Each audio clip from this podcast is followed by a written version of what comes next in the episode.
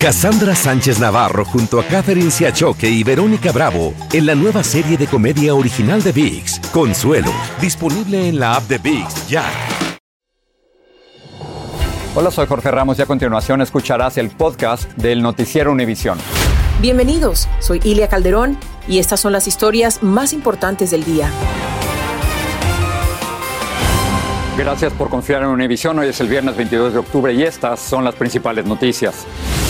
El actor Alec Baldwin mató a una mujer e hirió a un hombre con una pistola de utilería cuando filmaba una película de vaqueros en Nuevo México. Baldwin dice tener el corazón roto por lo que parece ser un accidente de rodaje.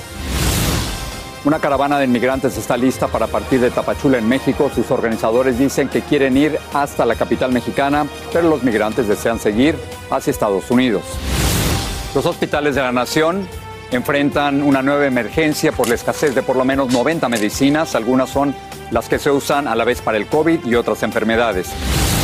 Y conoceremos a un inmigrante mexicano que ha hecho de la distribución de alimentos para los necesitados la gran misión de su vida. Siempre me dicen que Dios te bendiga porque sigues trabajando y ayudando. Es todo. Yo con eso estoy contento. Este es Noticiero Univisión con Jorge Ramos e Ilia Calderón. Oye, comenzamos con una tragedia. El actor Alec Baldwin disparó una pistola de utilería durante la filmación de una película de vaqueros y mató a una cineasta, hirió al director.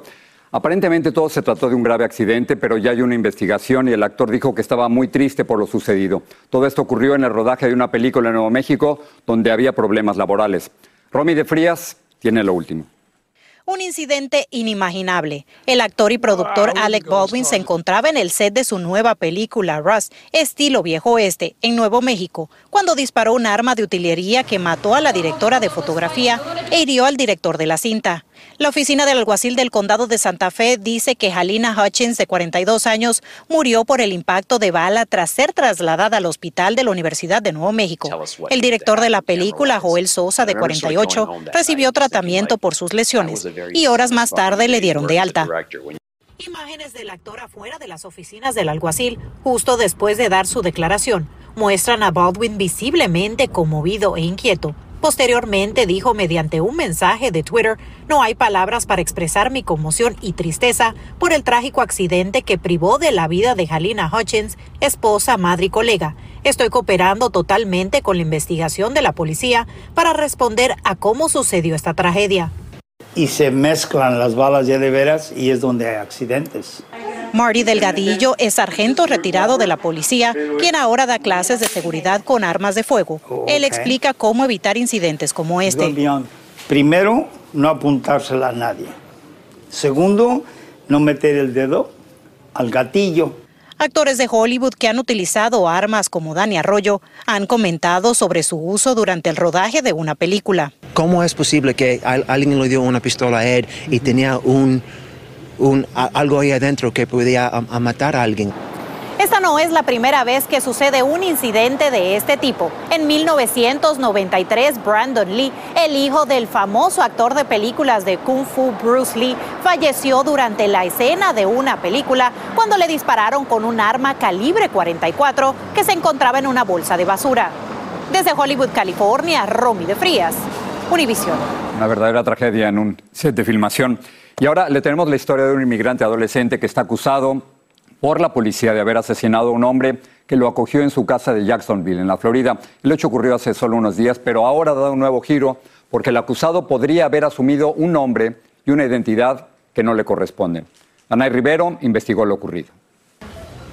Wendy Florencia huyó, se aferra a esta foto de su hijo menor, pues tiene muy pocas esperanzas de volverlo a ver. Él partió de un pueblo en Olancho, Honduras, para Estados Unidos, cruzando fronteras y ahora lo acusan de homicidio. Supuestamente a mí me han dicho de que cuando lo hallaron ensangrentado y todo, él lloraba y lloraba y le decía, lo maté, lo maté, lo maté, y él mismo lo llevó. Esa versión concuerda con el reporte de policía del alguacil de la ciudad de Jacksonville, Florida, donde ocurrió el incidente el pasado 6 de octubre. El sospechoso se identificó como Reinel Hernández, de 17 años de edad, y según testigos, residía en la misma casa con la víctima, pero no es menor de edad ni se llama Reinel Hernández. Cuando él entró, él me dijo, mami, yo no me metí con mi nombre, me dice, yo me fui con el nombre de, otro no, de otra persona, me dice porque ahí mismo en el albergue me ayudaron. En su certificado de nacimiento, su nombre verdadero aparece como Jerry Noel Medina Ulloa, un hombre de 23 años, quien al entrar por la frontera de México hacia Estados Unidos hace unos meses se hizo pasar por un menor no acompañado. Según su madre, así logró que lo transfiriesen a un albergue y meses después lo acogió un patrocinador. Por teléfono, él me lo pasó una vez. Mami, él, él, él es mi tío Fran con el vivo y no se preocupe que él me trata como a un hijo. La aparente calma no duró mucho. Entonces cuenta Wendy Ulloa que se enteró del presunto asesinato a manos de su hijo. No creo volverlo a ver. Paso muy enferma. Para mí, pienso que como si lo haya perdido para siempre. Contactamos a las autoridades migratorias sobre este caso y aún no hemos recibido respuesta, mientras su madre sigue esperando noticias de su hijo, del que no ha sabido más desde que lo acusaron de homicidio. La policía de Jacksonville dice que en el momento del arresto utilizaron el nombre y edad que Jerry les proveyó a la patrulla fronteriza cuando ingresó al país y luego lo actualizaron cuando el Servicio de Ciudadanía y Inmigración les notificó que se trataba de una identidad falsa. Eso es todo de mi parte. Regreso contigo, Jorge. Ana, muchísimas gracias. Por cierto, muy cerca del lugar donde hacemos este noticiero, dos policías fueron baleados y una persona murió. Oye, oye, oye. Oye, oye. Esto ocurrió en un tiroteo cerca de la central de policía de la ciudad del Doral, en el sur de la Florida. Según el portavoz de la policía, dos hombres se perseguían en sus vehículos y uno de ellos, quizás con la intención de escapar, comenzó a disparar en contra del cuerpo policial, pero fue abatido. Los policías heridos fueron trasladados al hospital Jackson Memorial y permanecen fuera de peligro. Hay un hombre detenido que podría estar vinculado a todo este incidente. Y ha vuelto a ocurrir en Texas una persecución policial a un auto que aparentemente llevaba inmigrantes terminó en un accidente mortal en el que dos personas perdieron la vida. Pedro Rojas nos tiene detalles de este hecho que ocurrió en Palmview, una zona de frecuentes incidentes como este. Esta es la escena en la que se registró un grave accidente que dejó dos presuntos inmigrantes muertos y cinco heridos en Palmview, Texas. El informe oficial indica que la policía local persiguió al auto. Rugino y Sandusca Rivera, quienes viven en la casa frente a la cual ocurrió el hecho, dice que se despertaron por un fuerte ruido. Yo me levanté espantado, ¿verdad? ¿Por qué fue? Y ya me asomé y lo primero que vi fue la patrulla de afuera. Pero no había fijado para acá y voy viendo el carro que estaba ahí tirado. No lo podía creer. No se mira muy bien porque estaba medio oscuro, pero sí se miran los cuerpos ahí. Los dos migrantes que fallecieron salieron expulsados del auto durante el volcamiento y se impactaron contra la cerca de la vivienda. Los heridos son una mujer y cuatro hombres de entre 20 y 30 años y todos fueron llevados a hospitales. El hecho ocurrió aproximadamente a las 5.30 de la mañana, dijo este vocero de la policía. Recientemente el sur de Texas ha sido escenario de frecuentes persecuciones a traficantes de humanos. Pues no me espanta mucho, porque ya está uno impuesto, pero sí, sí se siente feo eh, como ser humano. El vehículo fue retirado del lugar y aún no se han revelado las identidades de los involucrados. Las autoridades estatales y federales investigan el caso. Autoridades dicen que el hecho de que esta carretera no está pavimentada facilitó que el conductor de vehículo perdiera el control al momento de volcarse.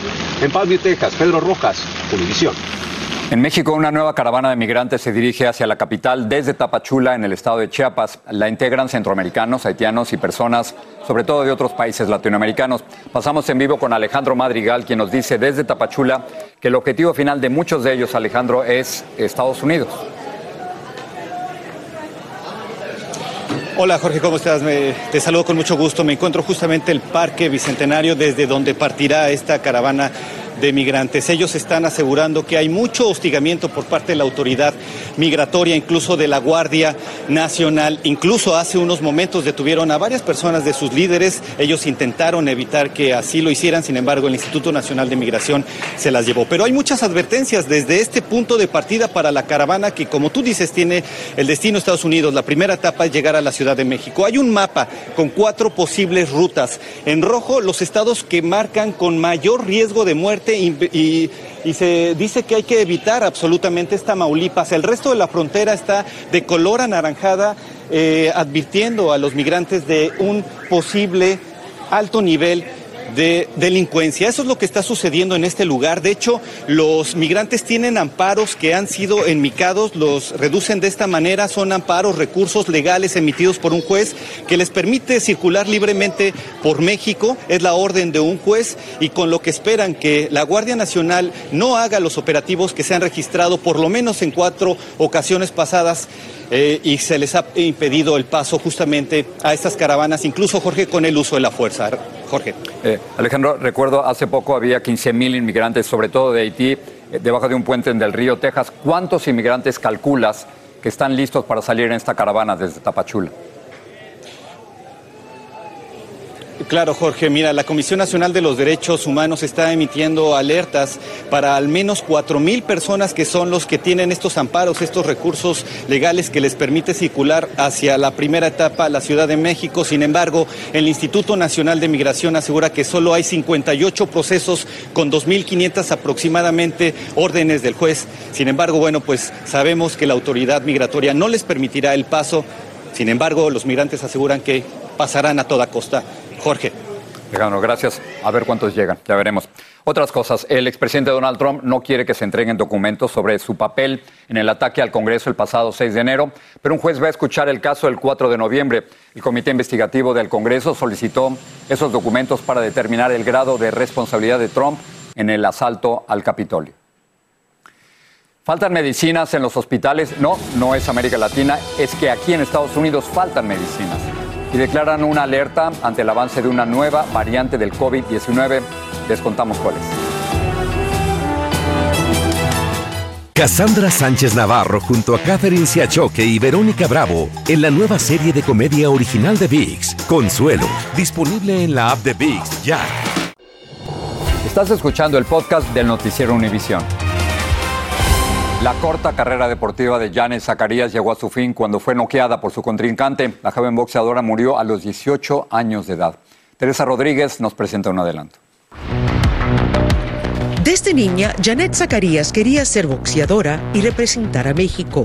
Primeramente, Dios este, nos llevemos la victoria para Aguascalientes. Después de meses sin combates por la pandemia, en agosto pasado regresó al cuadrilátero y perdió la pelea en el cuarto asalto. Le da aquí en la, en la mandíbula, entre la cabeza y la mandíbula, que es de este lado. Tras permanecer varios días en coma, murió. Veo que empieza a mover su brazo en, en la esquina. Tratan de ponerla en el, en el suelo y convulsiona. Perdón. Su familia asegura que su vida valió mucho más que los 1.200 dólares que le pagaron por esa pelea. La historia completa en Aquí y Ahora, este domingo. Es frecuente escuchar que faltan medicinas en varios países de América Latina. En México, por ejemplo, hay, hay, todo un debate sobre la falta de medicinas para niños con cáncer. Pero el reportaje que les vamos a presentar a continuación es sobre la falta de medicinas aquí, en los Estados Unidos. Y como nos cuenta Claudio Uceda, se trata de medicinas para el COVID y otras enfermedades. Los hospitales enfrentan ahora una nueva emergencia, la escasez de cientos de medicamentos. La Asociación Médica Americana describe la escasez como una crisis urgente de salud pública. Este doctor nos dice lo que ve en el Centro Médico de la Universidad de Virginia. Hay una cantidad de medicamentos que escasean al momento. Sin embargo, los que más le estamos poniendo atención son los medicamentos que por su necesidad crítica en el intensivo mantienen al paciente vivo más tiempo. Con el medicamento tocilizumab se toma una decisión difícil, reservarlo a los pacientes con quimioterapia o negárselo a los de COVID. Es una decisión difícil que la hacemos en equipo, el médico intensivista, el médico con especialidad en ética médica, con el, eh, nuestro equipo de farmacia, nos reunimos y decimos, este paciente tiene altos chances de recuperarse de esta enfermedad tan severa si le ayudamos con este medicamento. Entonces pongamos este medicamento escaso a este paciente. La Administración de Alimentos y Medicamentos tiene una lista de 109 medicinas que escasean en todo el país. Según la Sociedad Americana de Farmacéuticos del Sistema de Sanidad, los principales desabastecimientos son de medicamentos utilizados en la quimioterapia y las afecciones cardíacas. También escasean los antibióticos. Angustiada, preocupada Realmente es un poquito preocupante. La pandemia, las restricciones comerciales son las principales razones de esta crisis. Por ahora los hospitales hacen lo que pueden o cambian los medicamentos, reducen las dosis o les niegan a los pacientes las mejores medicinas. En Washington, Claudia Uceda, Univision. La farmacéutica Pfizer asegura que su vacuna para niños de 5 a 11 años tiene una eficacia de 90.7%. La información coincide con la solicitud que ha hecho la empresa de autorización de emergencia para usar la vacuna en los menores. Y por cierto, hay una nueva variante del COVID-19, se está analizando en nuestro país tras detectarse su aparición en el Reino Unido. A esta mutación le llaman Delta Plus y ya habría detectado algunos casos aquí en los Estados Unidos. Vilma Tarazona nos dice si las actuales vacunas sirven contra esta nueva variante. Las autoridades de salud de Estados Unidos están monitoreando de cerca una nueva variante del COVID-19, la variante Delta Plus, que se detectó en el Reino Unido y que ya constituye el 6% de los casos en ese país y además va en aumento. En Estados Unidos se han detectado algunos casos, según los Centros para el Control y Prevención de Enfermedades, CDC. Estamos mirando si realmente tiene un riesgo mayor de transmisibilidad, uh, si es más infecciosa o no que las otras y si realmente va a producir uh, enfermedades más serias en, en las personas que lo están sufriendo. Los médicos explican que esta nueva variante es una doble mutación de la variante Delta. Por eso es la preocupación, porque eh, esas mutaciones eh, nos hace que pensar que podrían tener un, un efecto de que pueden aumentar la, la, cantidad de infecciones. Los CDC dicen que con base en la información que se tiene hasta ahora, las vacunas aprobadas en Estados Unidos responden bien a esta nueva variante. Tenemos evidencia que nos muestra que tienen muy buena protección contra enfermedad severa o contra muerte. Uh, si las personas están vacunadas. La comunidad médica dice que el problema es que mientras gran parte de la población no se vacune, existe el riesgo de nuevas mutaciones. Eh, lo que nos preocupa es que al haber mucho virus circulante, no solo en Estados Unidos, sino en Latinoamérica, en Europa, en todo el mundo, porque la pandemia no se ha acabado, siempre va a haber opciones de que el virus siga mutando y pueda volverse mejor para infectar a las personas o pueda volverse mejor para producir una enfermedad grave. Ante la aparición de esta nueva variante, las autoridades de salud urgen a los no vacunados para que se vacunen, ya que dicen que esta es la mejor manera de acabar con la pandemia. Regreso contigo, Jorge. Muchas gracias. En un asunto relacionado, el presidente de México, Andrés Manuel López Obrador, se quejó de la lentitud del proceso de la Organización Mundial de la Salud para aprobar las vacunas CanSino y Sputnik de China y Rusia en contra del COVID y dijo que le enviará una carta para pedirles que lo aceleren. No se deberían de enojar, deberían de apurarse y resolver. Eso es lo que yo respetuosamente les planteo. Y eso es lo que les digo en la carta. Es decir, ya resuelvan. Lo que pasa es que sin esa autorización de la Organización Mundial de la Salud, Estados Unidos no dejaría que millones de mexicanos vacunados con esas dos vacunas entren al país. En lugar de cartas, la organización le pidió al presidente que se comunique directamente con ellos. El gobierno de Venezuela suspendió las conversaciones con la oposición tras la extradición a los Estados Unidos de Alex Saab, acusado de ser el prestanombres de Nicolás Maduro. Y hoy el periodista Roberto Denis me explicó por qué Maduro lo está haciendo. Es increíble eh, que Nicolás Maduro haya tomado esa decisión, eh, porque al final lo que nos está diciendo entonces es que la libertad de Alex Saab tiene el mismo peso que la solución de la crisis política, institucional, económica que tiene Venezuela desde hace años y que es de sobra, de sobra conocido. El chavismo en diálogos anteriores ha demostrado, digamos, que cuando se pone sobre la mesa una eventual elección libre, creíble eh, por la comunidad internacional, bien sea presidencial o para la Asamblea Nacional, ahí, digamos, se tranca la negociación. Más este tema hablaremos con la cantautora Mon Laferte sobre su nueva gira y su carta de amor a México este domingo en Al Punto. El Departamento de Estado le informó al Congreso que más de 360 ciudadanos de los Estados Unidos permanecen aún en Afganistán y de estos 176 están tratando de salir de ahí. No pueden. La nueva cifra representa un reto para la administración Biden tras la caótica salida de las tropas norteamericanas y la toma del poder por parte de los talibanes. Y en Italia, auxiliares de vuelo encontraron una forma muy eficaz de llamar la atención sobre sus quejas por las recientes pérdidas de empleo y los recortes salariales. Se quitaron la ropa, se la quitaron en público.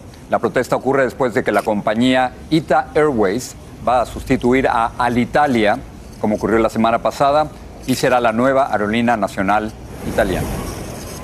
Pasamos con don Félix de Bedú, a ver qué tienen esta noche. Félix. Muchas gracias, don Jorge. Y tenemos el inicio de todo el país en la inscripción del Medicare, que la fecha límite para acceder a los diferentes planes de salud, como la cobertura de medicamentos recetados, cuidado dental y de visión, es el próximo 7 de diciembre.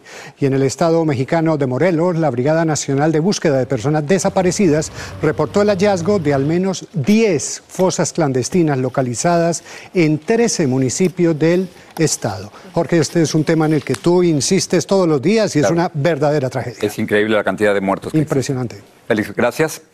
Tenemos que hacer una pausa, pero un hombre pensó que lo que quería hacer el resto de su vida era ayudar a los que tenían menos que él. Su historia al regresar. Cassandra Sánchez Navarro junto a Catherine Siachoque y Verónica Bravo en la nueva serie de comedia original de VIX, Consuelo, disponible en la app de VIX ya. Sigue este podcast en las redes sociales de Univision Noticias y déjanos tus comentarios. En este sábado, Futbolero América se enfrenta a Tigres en vivo desde el Estadio Azteca por Univisión y TUDN. Walmart está retirando del mercado un spray de aromaterapia después de que se encontrara una bacteria que podría causar una condición mortal. Los Centros para el Control de las Enfermedades están investigando dos muertes, incluida la de un niño. Hoy queremos contarles la historia de José Salas, él es un inmigrante mexicano, quien desde hace más de 10 años distribuye comida a cientos de personas y ahora con la pandemia ha multiplicado su tarea en varios países de Centroamérica. Jaime García habló con él. Tenemos cereales, tenemos galletas, tenemos café. Entre cajas de conservas, envases de leche y frutas, José Salas ha encontrado la misión de su vida. La verdad hay mucha necesidad también. Parece que no, pero sí, mucha gente viene y, y, y pues les da gusto que les da uno su, su comida. José es un inmigrante mexicano dueño de este centro para la distribución de comida, localizado en una zona de bodegas en el sur de Los Ángeles. Aquí le dan a uno, le dan pollo, leche, fruta enlatada, a veces ve- le dan vegetales, fruta este, natural. La cuarentena adoptada por la pandemia del coronavirus obligó a muchas familias a depender de bancos de comida como este para poder sobrevivir luego de perder sus ingresos económicos. Pues nos ayuda para la familia porque como todo está bien caro, este nos, nos ayuda, por lo menos nos dan lo más necesario. Se estima que mensualmente este centro para distribución de comida entrega entre 40 mil y 50 mil libras de alimentos. Y el único requisito es que las personas con necesidad se presenten aquí a recibirla. A la gente que llega aquí, pues les damos. Y también a las iglesias que llegan, también les damos y ya distribuyen en su lugar. Hace 11 años José Salas estableció este banco de comida que distribuye víveres donados por compañías envasadoras y empacadoras de alimentos, con los que ha podido dar asistencia a miles de familias, no solo en Los Ángeles. ¿Hasta dónde está llegando su ayuda? Uh, por Guatemala, Salvador, a Nicaragua, México. Y algunas fotografías y los certificados en las paredes de su bodega así lo demuestran. Siempre me dicen que Dios te bendiga, que Dios te dé fuerzas para que sigas trabajando y ayudándonos. Es todo. Yo con eso estoy contento. En Los Ángeles, Jaime García, Univisión. Llegamos al final. En nombre de todas las personas que hacen posible este noticiero, están ahí detrás de cámaras. Gracias, buenas noches y sobre todo, gracias por confiar en Univision.